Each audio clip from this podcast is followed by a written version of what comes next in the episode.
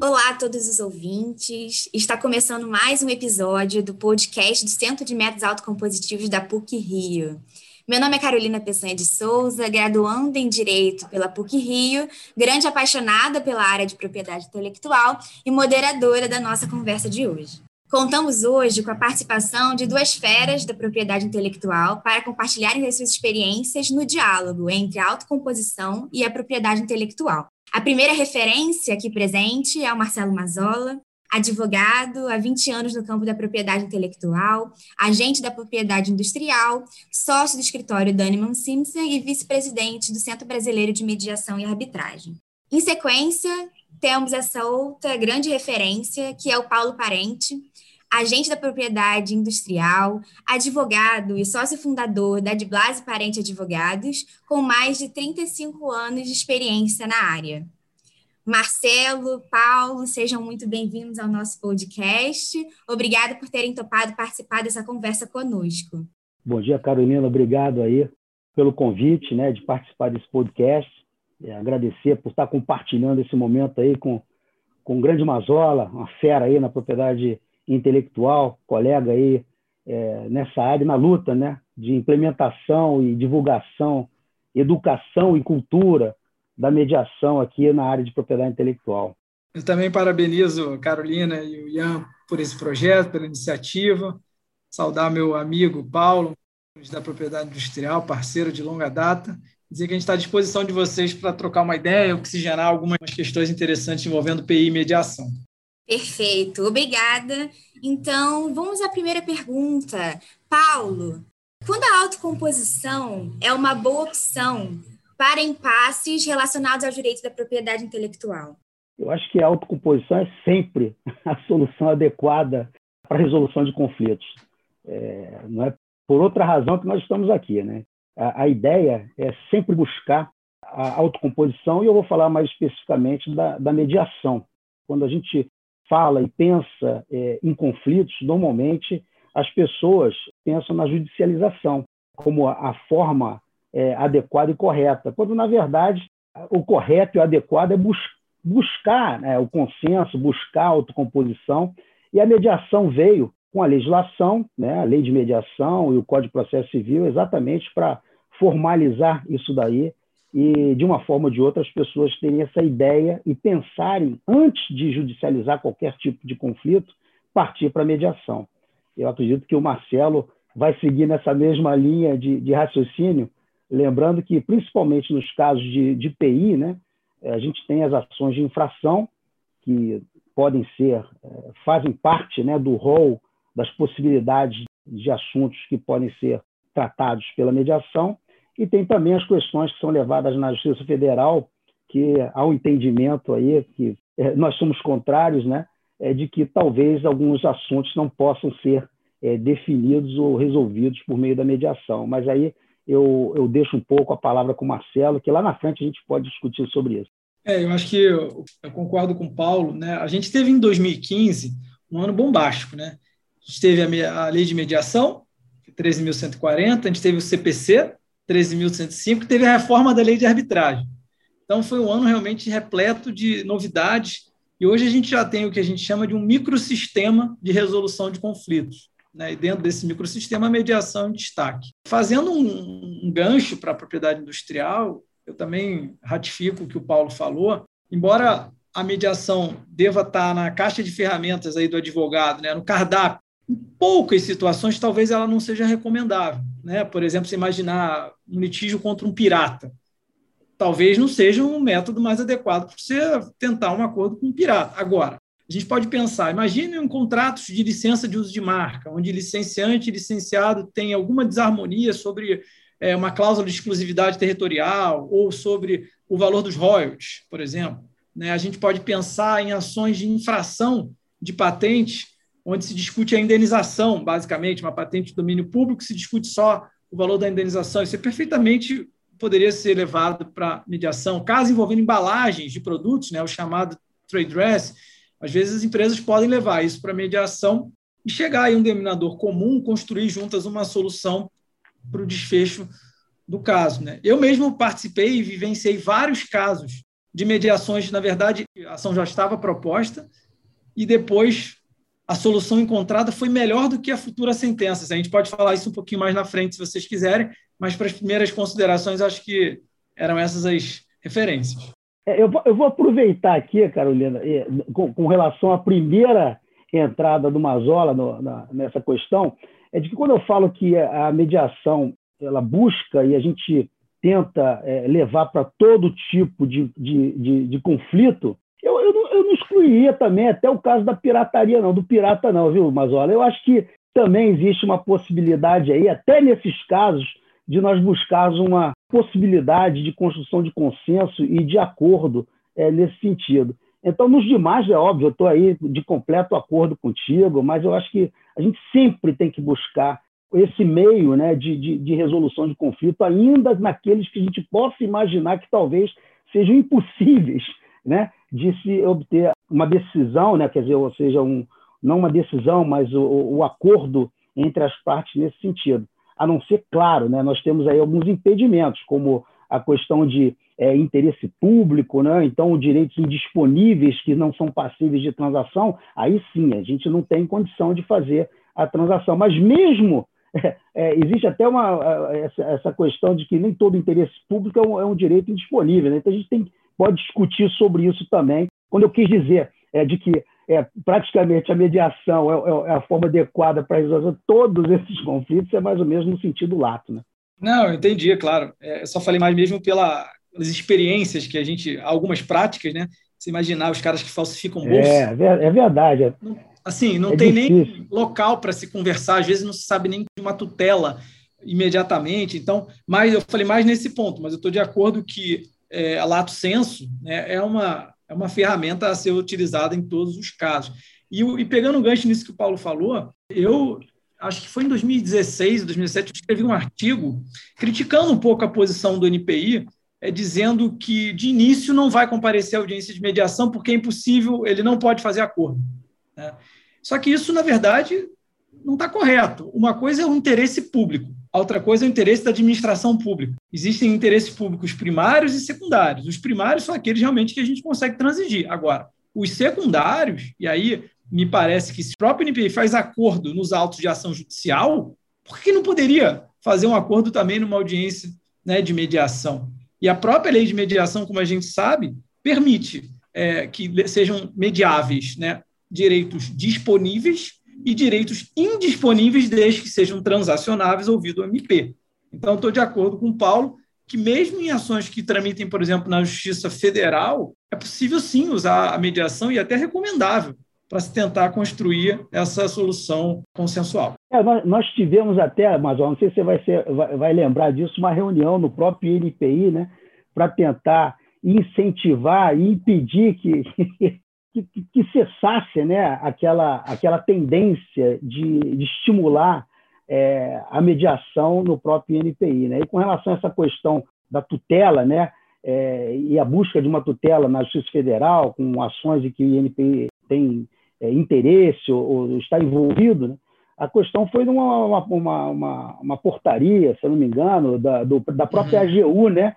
É, dizendo que é, algumas questões ali, é, principalmente propriedade intelectual e, e, sei lá, uma outra, um outro, acho que fiscais, eu não sei, eu não me lembro direito. Previdenciários. Que previdenciários, é, é, não, não havia possibilidade de, de, de, transação ou de autocomposição em razão exatamente do, do interesse público. E aí alguns juízes na vara federal com esse entendimento também, eu acho que é, começaram a, a não, é, não aplicar ali o artigo 334 do CPC né, nesse sentido e não designando audiência de conciliação em casos de propriedade industrial, o que, que realmente é, eu, não, eu, não, eu não concordo, principalmente, como o Mazola disse aí, principalmente em ações de, de, de, de marcas ali, de indeferimentos, ou quando teve oposição, processo administrativo, uma nulidade, o que fosse. Os casos de patentes, de nulidade, talvez até pudesse discutir a questão de medicamento, coisa e tal, uma nulidade absoluta, alguma coisa nesse sentido.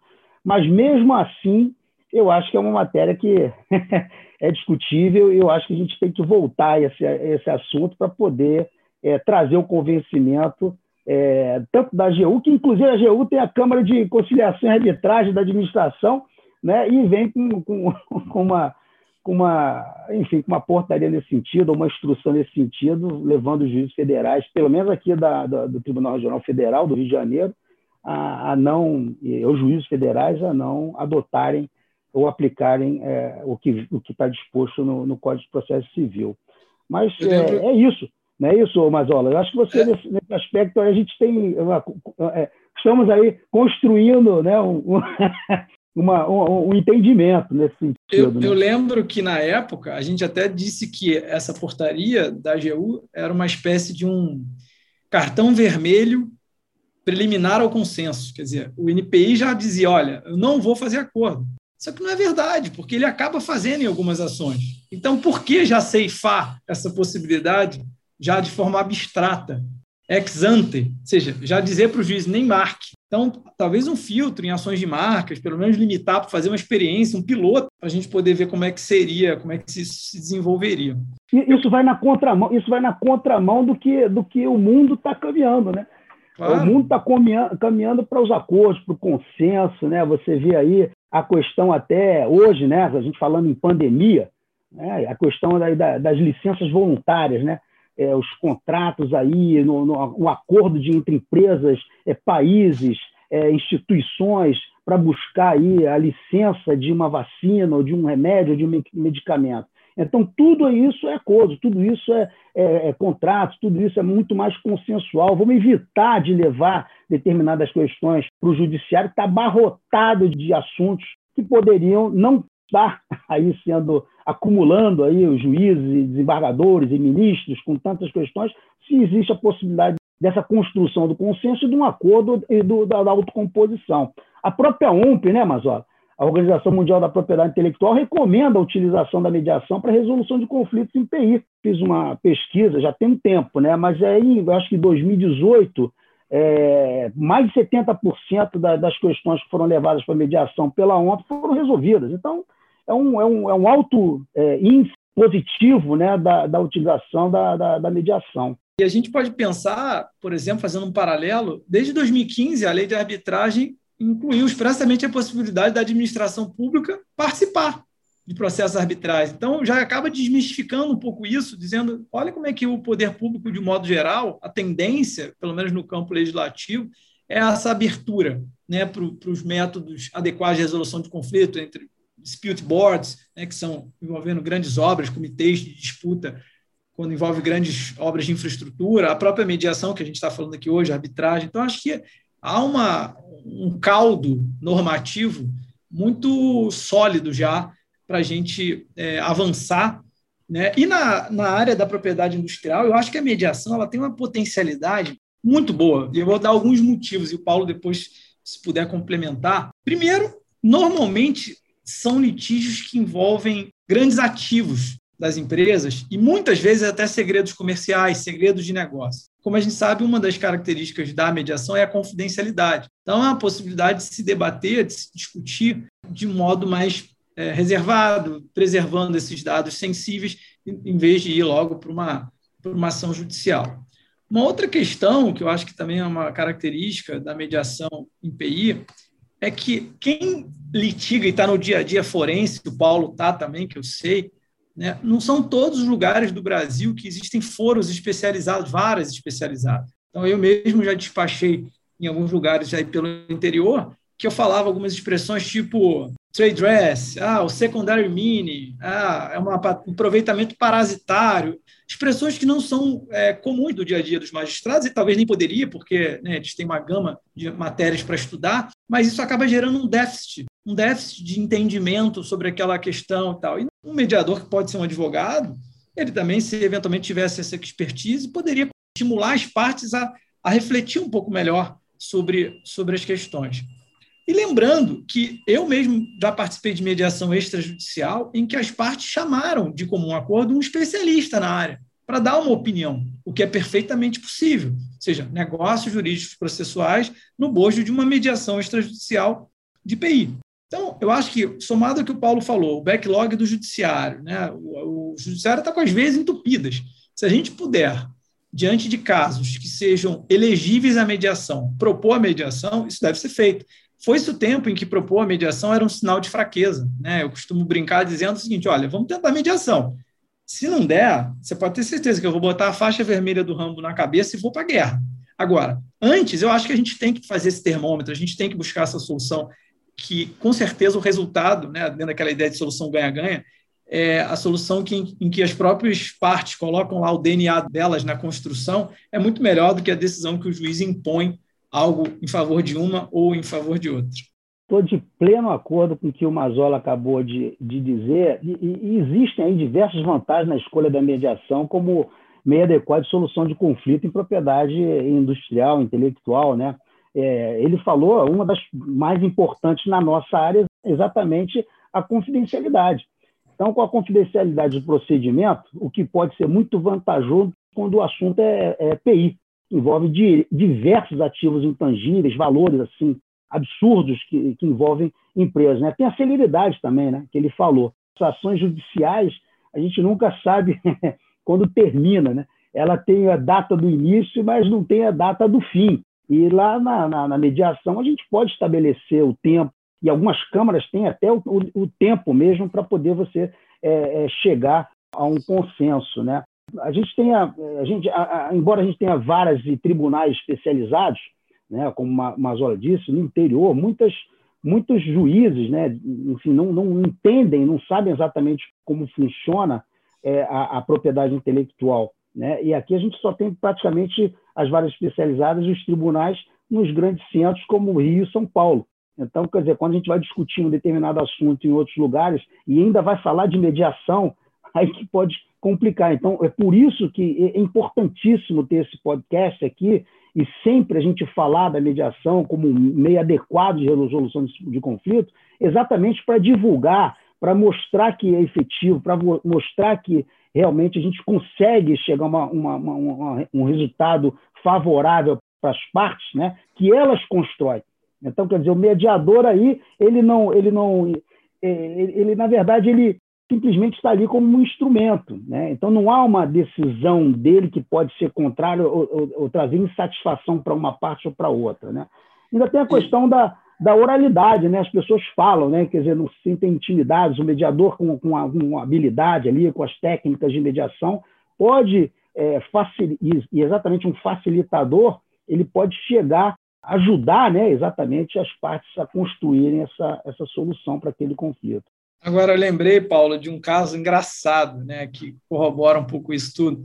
Eu estava, não vou falar só o nome do cliente, né, mas é, eu estava em Manaus para despachar um caso de infração de marca. A marca do meu cliente estava sendo utilizada num motel lá de Manaus, o melhor motel de Manaus à época. E aí o, o, o foro lá de Manaus tem uma peculiaridade, como a cidade é muito quente, o fórum abre 8 da manhã fecha duas. Então acordei cedinho, tomei um café e fui, fui despachar. Falei, excelência, tudo bem? Tá, aqui é uma ação de infração de marca, o meu cliente é titular dessa marca, tem registro no NPI, e esse motel aqui da cidade está usando a marca do meu cliente, inclusive os símbolos todos dele, não só a marca e tal, decorou o hotel todo, e eu estou aqui pedindo uma tutela, porque isso não pode, papapá. Aí ele olhou para mim e falou, doutor, você quer fechar o motel? Eu falei, não, você, me desculpe se eu me fiz é, entender mal, mas assim, na verdade, eu não quero fechar o motel, o motel vai continuar, é só vai descaracterizar a marca, ele pode mudar o nome e continua. Doutor, se mudar o nome, o motel acaba. Eu falei, tudo bem, mas a marca é do meu cliente. E aí, horas depois, ele falou, doutor, não vou dar essa liminar. Abriu uma gaveta falou, esse motel é top of mind da categoria. Eu falei, excelência, mas isso não tem nada a ver. Ele não pode usar a marca. Então, é só para mostrar que como, um, às vezes, o advogado de PI sofre em foros que não são especializados e que muitas vezes um caso desse, talvez direto com o proprietário do motel, numa mediação, poderia falar: olha, cara, você não pode usar, você quer fazer uma transição, vou te dar 30 dias para você descaracterizar. Enfim, a gente pode fazer alguma outra coisa. Você quer ser um licenciado, pode se tornar um licenciado. Na mediação, permite isso.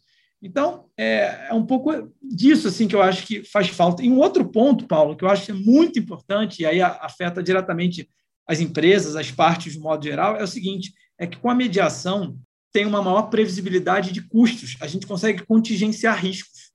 Eu fico pensando hoje um cliente ligando para a gente numa ação que ele é réu, e fala, Mazola, Paulo, quanto eu posso perder se eu for condenado? Quanto eu posso ser condenado a pagar de indenização? Hoje não tem nenhum advogado do Brasil que consiga responder essa resposta, porque tem, existem vários critérios de, de cálculo na lei e a gente não sabe qual critério vai ser escolhido ou não. Mas numa mediação, esse poder acaba estando aqui na mão das partes de novo, porque elas vão poder definir valores, forma de pagamento, prazo, algo que o juiz jamais faria.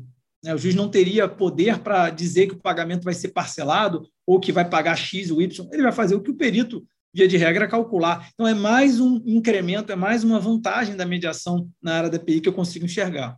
É, são, são inúmeras as vantagens, mas olha, eu, eu, eu, concordo. aí. é interessante essa tua, essa, essa sua história, né? se, nós, se nós formos parar aqui para contar as diversas, é, diversas histórias que nós temos aí ao longo desses anos, né? não só no litígio, mas também como buscando aí algum tipo de, de, de, de solução pela maneira adequada, a gente não para aqui, são muitas delas, né, cara? Agora, você tocou num ponto importante, que eu acho que a gente deve falar também. Existe não só a mediação no ponto de, sob o ponto de vista no contencioso, né, que pode acontecer em qualquer fase do processo, mas tem também a extrajudicial. E quando você falou em termos de especialização, é claro que o mediador ele é treinado, enfim, para fazer a mediação. Né? Não importa se é um advogado, se é um engenheiro, um psicólogo, o que for. Mas é claro que em determinados assuntos, por exemplo, de propriedade industrial, de propriedade intelectual, há diversas câmaras aí, que hoje são câmaras reconhecidas, câmaras interessantes, que podem ajudar né, é, na escolha, por exemplo, de um, de um, dessa Câmara e, e, ter um especialista. Né?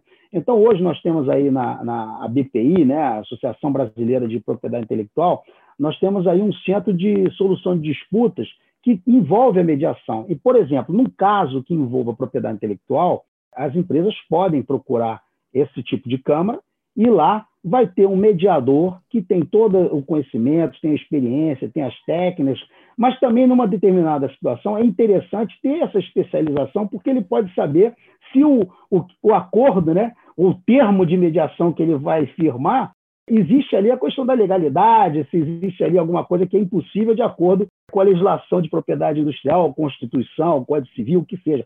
Então, é importante a gente lembrar que tem as duas formas. Tem tanto a parte do contencioso, nas ações judiciais a qualquer momento, como você deu o exemplo aí, como também tem a, a mediação extrajudicial, né? quer dizer, né? aquelas questões que podem ser ou a pré, né? ou uma, uma mediação pré-contencioso, pré-judicial. Então, é importante, e eu acho que, mais uma vez, né, o podcast, aqui, principalmente se forem os estudantes de direito, aqueles que, que vão ser os futuros advogados, né, entenderem que é, não, não, é só do litígio que funcionam as bancas, os escritórios de advocacia. Os escritórios de advocacia também podem indicar a mediação, podem indicar, se for o caso, foi como o Mazola falou, né? Se for para a gente fazer a composição, beleza. Se não, bota a faixa preta e a gente vai lá para o contencioso e vamos brigar. Se tiver que brigar, vamos brigar, para buscar uma decisão que pode ser contrária, inclusive, para o teu próprio cliente, né? ou para a pessoa que te procurou.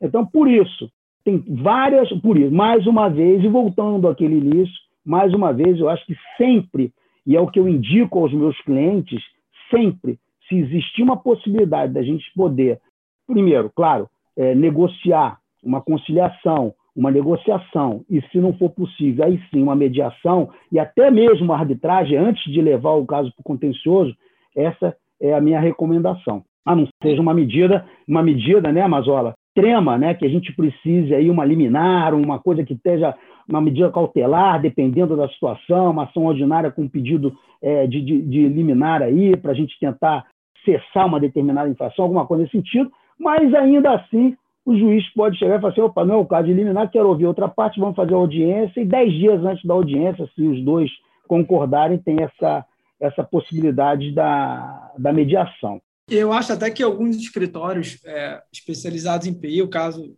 do Paulo, o caso da Dani, a preocupação, assim, antigamente os escritórios tinham, assim, ah, o departamento de contencioso, né? Claro que ainda tem, mas talvez o nome começou, começou a mudar o nome um pouquinho para o Departamento de Resolução de Conflitos, porque não necessariamente eu vou para o contencioso. Né? Eu posso sugerir uma arbitragem, eu posso sugerir uma mediação, posso sugerir uma negociação. Então, acho que tem essa mudança também de mentalidade né, dos próprios advogados. Ah, eu não sei se é uma percepção minha, Paulo, até queria te ouvir, mas acho que assim o, o pessoal da nova geração vem aceitando melhor isso do que às vezes você conversa com magistrados mais old school, vamos chamar assim, eles não acreditam muito. Ah, mas olha, eu já ouvi de juiz falar, mas olha, quem quiser liga o telefone e faz acordo. Uma, uma coisa um pouco reticente, mas eu acho que a nova geração e as aberturas legislativas, acho que toda essa massa que está mudança do código de ética da OAB, dizendo que é dever dos advogados sugerir né, e oferecer a mediação, a conciliação. Acho que tem tanto campo aí no aspecto legislativo mostrando que é uma tendência, é um fato que a gente tem que incrementar e oxigenar isso. Tem uma, uma história também, Paulo, rápida, que eu acho que talvez tenha sido o que mais me marcou até hoje quando se trata de mediação e propriedade industrial, para mostrar o poder transformador da mediação. Era uma ação de infração, de desenho industrial, tá? envolvendo um pingente, uma joia. E aí, assim, aquela, o pau quebrando, né? Literalmente, pau quebrando, liminar, não sei o quê. Aí, um belo dia, eu cheguei e falei: vem cá, estou vendo o presidente da empresa A fazendo uma declaração pública, parabenizando o da empresa B por um outro projeto. Quer dizer, são amigos. Alguém já falou, já bateu lá, já cutucou dizendo que existe essa ação em curso. Não é possível. E aí, é, realmente, vamos tentar. E aí, sugeria lá para o advogado da parte contrária uma mediação. Resumo da história para encurtar de uma ação que certamente uma das partes ia prevalecer, né, ou ia ter a infração ou não, um pedido indenizatório, da mediação extrajudicial, eles fizeram um contrato de licença para explorar o produto. Os gigantes se tornaram parceiros comerciais. Algo, uma ponte que foi construída que nenhum juiz do mundo conseguiria dar essa solução. Então, eu acho que esse caso retrata bem o impacto e a potencialidade da mediação. Não, espetacular. E você me remeteu a uma outra história, né? mas eu não vou falar diretamente da mediação, mas pelo menos a busca, o espírito do advogado de buscar uma solução para o cliente que não seja simplesmente continuar uma ação judicial e ter uma decisão que às vezes pode ser desfavorável para o próprio cliente. Num caso também de grandes empresas aí que estavam em disputa com relação a questões de joias, eu defendendo um dos clientes, teve a, a, briga, o pau quebrando também, né? A briga ali, tenta eliminar daqui, caça dali, tal, tal, tal.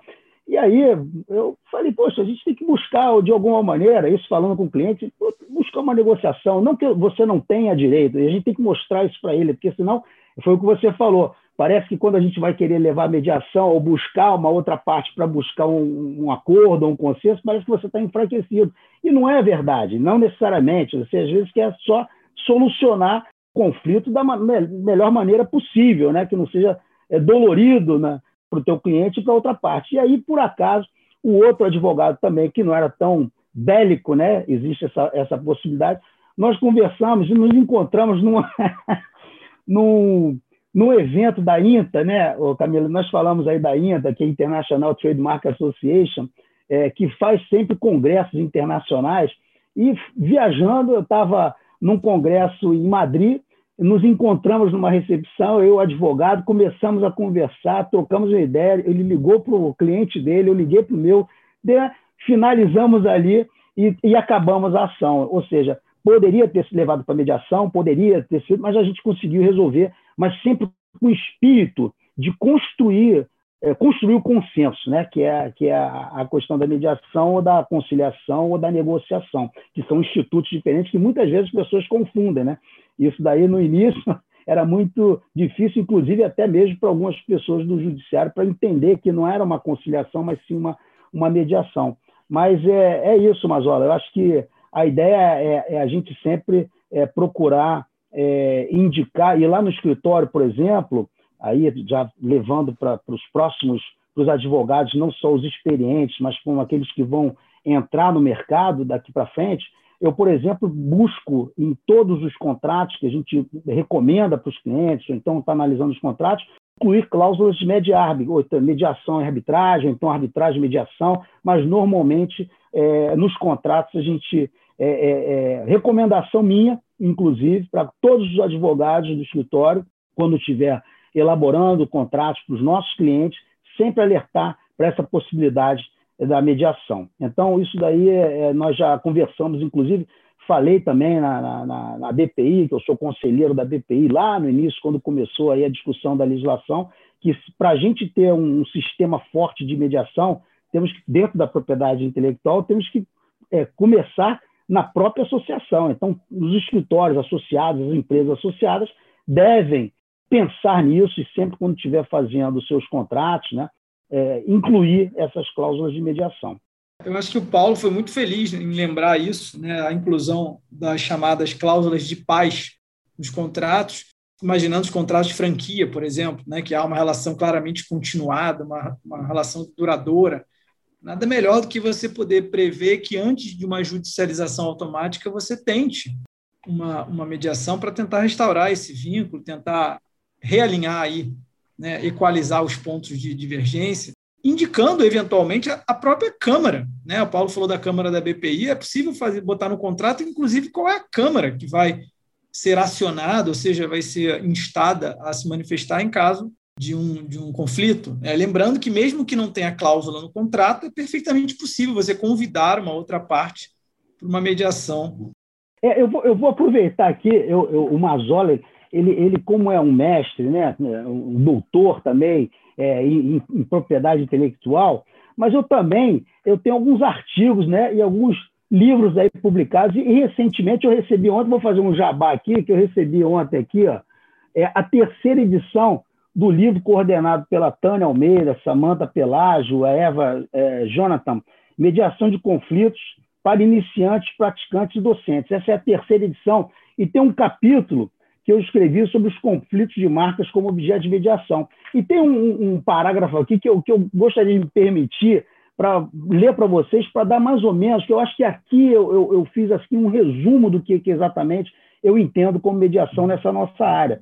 Eu botei assim, em suma, a mediação nada mais é que a soma de esforços para alcançar um objetivo comum, onde o senso de justiça é das partes, com total respeito à autonomia da vontade de cada uma delas Trata-se de um processo colaborativo e trabalha a noção de inteligência coletiva.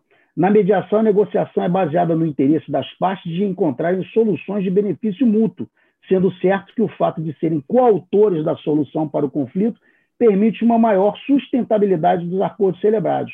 A mediação se destaca por ser a única que deixa as partes, no caso os medianos, chegarem a uma solução, sem que necessariamente o mediador sugira opine ou proponha. Com isso, eu, eu, eu acho que a gente tem aí um resumo da importância e, é, da mediação para é, qualquer tipo, é, ou, ou, na grande maioria, é, de, de, conflitos relacionados à propriedade, eu não diria só industrial, mas à propriedade intelectual, em questões que envolvam direito autoral, o que for, porque, é, de fato, o judiciário está completamente abarrotado é, muitos, muitas, é, muitas questões para serem decididas por, por, por poucos juízes, poucos desembargadores e ministros. Então, se nós temos aí uma possibilidade de encontrar essa solução adequada, eu acho que o caminho é a mediação. Agora eu queria saber, é, para sintetizar, para o Marcelo, quais são as perspectivas para o futuro da mediação em PI no Brasil? O que você espera, as áreas a serem desenvolvidas é, acho que é uma excelente pergunta, Carolina. Eu acho que a potencialidade da mediação a gente já viu, né? É, depende sim de uma mudança de uma cultura de mentalidade. Eu acho que as faculdades já começaram a colocar como disciplinas obrigatórias na grade né, a mediação, a arbitragem, é, de modo geral, os métodos adequados de resolução de conflitos. E, e perpassa por um pouco isso que o Paulo falou. A iniciativa é nossa, é começar a botar nos contratos é começar a estimular, incentivar, a realizar seminários, realizar congressos. O Paulo falou desse livro aí, eu lembrei do livro que eu coordenei com o Paulo, onde também tem vários trabalhos sobre propriedade industrial e mediação, que é reflexões, é, aspectos contemporâneos da propriedade industrial. Não sei se Paulo tem aí a mão, mas também é a gente, da, da, maneira que a gente pode, seja doutrinariamente, academicamente, a gente vem incentivando, vem escrevendo, olha aí o livro, ó, Propriedade Intelectual, Reflexões Contemporâneas. Foi uma alegria para mim coordenar esse livro com o Paulo e com o Valdir. Então, assim, perspectivas. Eu acho que vem tendo um crescimento do número de câmaras de mediação, grupos de estudo. Eu mesmo coordeno no CBMA um grupo de estudo em, de mediação, arbitragem e propriedade industrial. Acho que o interesse das pessoas vem aumentando. As empresas começaram a perceber também que a mediação não é aquilo que eu falei no início, não é um sinal de derrota, ou seja, você querer mediação significa que você não tem o direito bom, na verdade, você quer maximizar as suas chances né, de ter uma performance, um resultado melhor.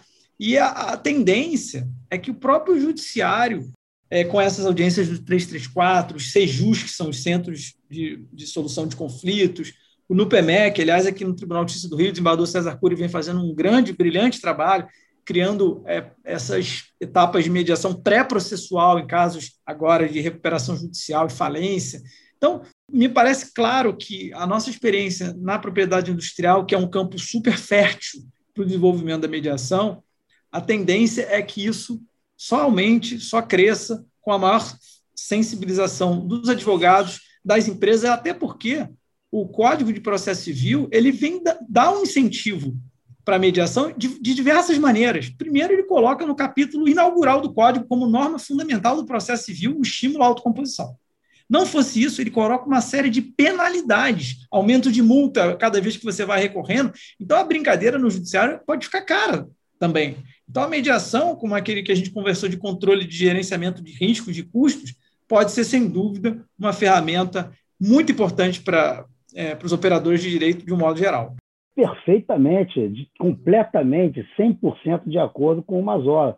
Lembrando, inclusive, que no, no PMEC, né, assim, logo que, que teve logo a publicação da lei de mediação, não só a lei de mediação, como ele falou, 2015 foi um ano forte, né, que teve a lei de mediação, é, teve também a, a, a, a mudança, a alteração do Código de Processo Civil, e na época, inclusive, eu não sei se o Mazola estava, mas eu acho que estava junto também, que é, nós fizemos parte de um grupo de, de profissionais é, convidados, pelo, inclusive pelo desembargador é, César Cury, né, que é um grande incentivador é, da, da mediação aqui no Brasil, para elaborarmos os enunciados do TJ é, com relação às questões de mediação. Né?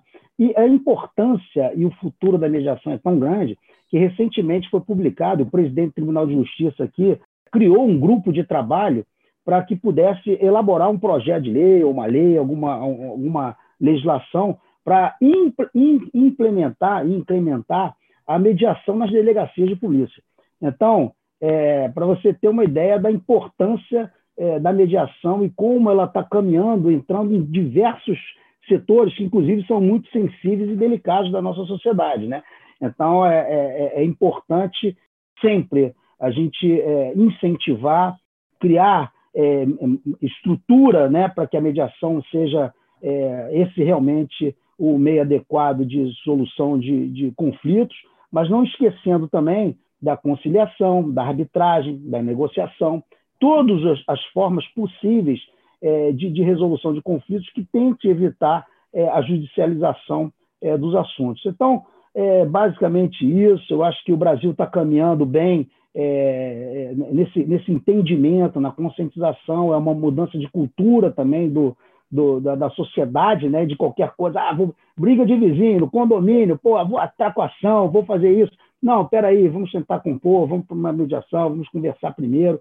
Eu acho que a gente tem que baixar um pouco essa, essa, esse espírito de belicosidade das pessoas, né? e principalmente esses momentos de pandemia que nos trouxeram reflexões, né, e aprendizados de que a gente tem que ter o amor ao próximo, o amor ao outro, o ajudar as pessoas, e com isso também entra essa questão de, de autocomposição de, de conflitos. Paulo, só para finalizar, o que nós podemos aprender com os outros países é, nesse tema, na mediação em PI? Olha, é, o, o, o, fato é o seguinte: nós temos aqui a, a Europa, né, um país que está bastante avançado, muitos países estão avançados na área de propriedade intelectual, na mediação em propriedade intelectual. Os Estados Unidos também é um país que está bem avançado, né? Inclusive, é, é, e aqui na América Latina, que eu acho que a gente tem que, que não, não temos muito o que aprender, a não ser com, com a Argentina, que já tem a mediação como inserida na, na, na, no espírito é, de, a, a, da, da, sociedade para resolver conflitos. Né? Mas é, as, as, experiências que nós vimos trazendo, em participando de congressos, seminários no exterior, na própria INTA, né, quando eu fui é, presidente de uma subcomissão para América Latina e Caribe da ADR, né, que é Alternative Dispute Resolution, eu apresentei um trabalho mostrando como está a mediação, o quadro de como está a mediação em praticamente todos os países da América Latina. Então, os que se destacam é, aí no caso, acho que mais, mais a Argentina e muitos outros países sequer falam em mediação. Né? Então, não tem, é, tem a conciliação, tem a arbitragem, mas é, não tem muito a, a, questão da mediação. Então, a gente tem que aprender aí com, as, com, a, com a, como é conduzida a mediação em países mais avançados nessa, nessa área, como Europa e Estados Unidos. Inclusive, a gente não, não terminou não falando, mas uma, uma forma que está se discutindo muito também, é, por conta dessa pandemia, não só na pandemia, antes mesmo da pandemia, já havia se discutindo, a questão da, da mediação de forma virtual. Né? Então, é, alguns aspectos da mediação, como body language, né, o, gestual, a tecnicidade de, de, algumas situações ali, né, e você escutar, fazer o cálculos também em salas isoladas, você tem que ter toda uma estrutura né, para poder fazer uma mediação virtual. Isso daí a gente ainda tem que caminhar bastante para ter uma, uma clareza né, e uma, uma estrutura firme para que as, as mediações virtuais elas ocorram de uma maneira correta, clara e que as partes não fiquem aí em dúvidas com relação aos procedimentos. Então, a gente tem muito, sim, a gente ainda tem bastante a aprender. Eu acho que a mediação é, 2015 não está tão longe assim, tem muita coisa que a gente ainda pode aprimorar e pode aprender.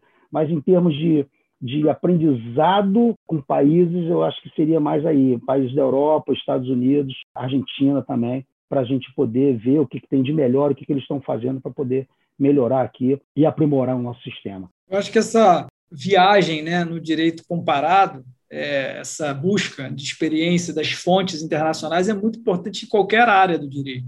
Né? O que, que deu certo lá, o que, que deu errado lá. A gente sabe, por exemplo, em alguns países a, tentaram impor a mediação obrigatória. Tiveram vários questionamentos quanto a isso. Em outros países é facultativa.